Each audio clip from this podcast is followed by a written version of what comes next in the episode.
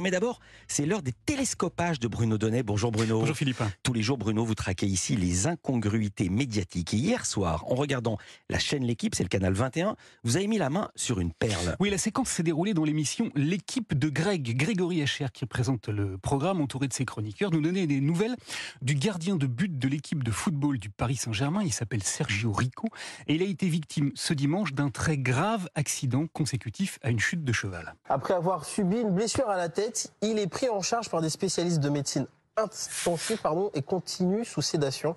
Son état général est stable dans la gravité. Voilà, d'après les médecins espagnols qui l'ont pris en charge, son état est donc stable dans la gravité. Pronostic vital engagé, bref, la situation est extrêmement préoccupante. Ce contexte tendu ainsi posé, une autre journaliste de l'équipe a ensuite complété l'information en relayant cette fois un message posté par la femme du gardien de but parisien. Son épouse euh, Alba Silva euh, a adressé un post sur ses réseaux sociaux sur Instagram ce matin avec euh, une photo qui date de leur mariage en 2022.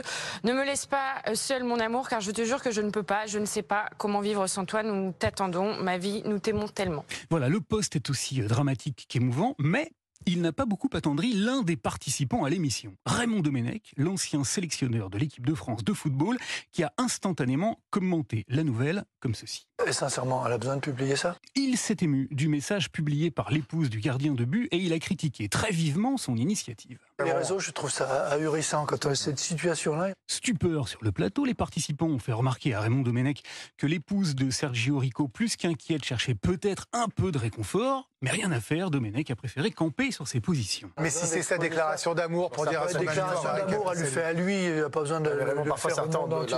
Voilà, pas besoin de faire sa déclaration d'amour au monde entier, a rétorqué Raymond Domenech, visiblement très choqué hein, par cette forme de déballage en public. Grégory Hacher lui a alors opposé que la situation était tout de même particulièrement difficile. Les moments sont durs. Mais là encore, Raymond Domenech est resté inflexible, arguant qu'il trouvait ça totalement indécent. Non mais je comprends que ça soit dur, mais justement, mais euh, pourquoi aller étaler ça?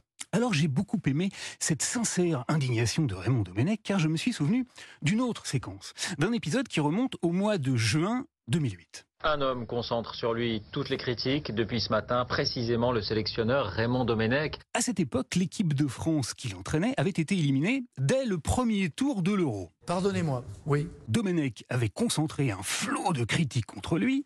Domenech Allez, Domenech à la maison Seulement voilà, au soir de l'élimination des Bleus, immédiatement après le coup de sifflet final, Raymond Domenech, interviewé en direct à la télévision devant les téléspectateurs du monde entier, avait choisi d'adresser ce petit message tout à fait personnel.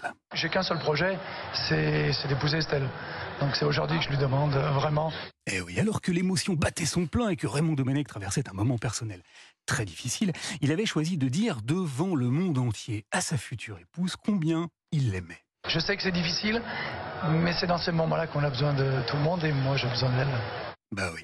L'homme qui fustige aujourd'hui le comportement obscène d'une épouse qui déclare sa flamme sur les réseaux sociaux à son mari entre la vie et la mort. La déclaration d'amour, elle lui fait à lui, il n'a pas besoin de le faire au monde Avait trouvé très réconfortant il y a 15 ans de demander la main de sa femme devant les caméras de toute la planète oui, sur euh, quand ça va pas, quand c'est difficile, on s'appuie sur des gens qu'on aime.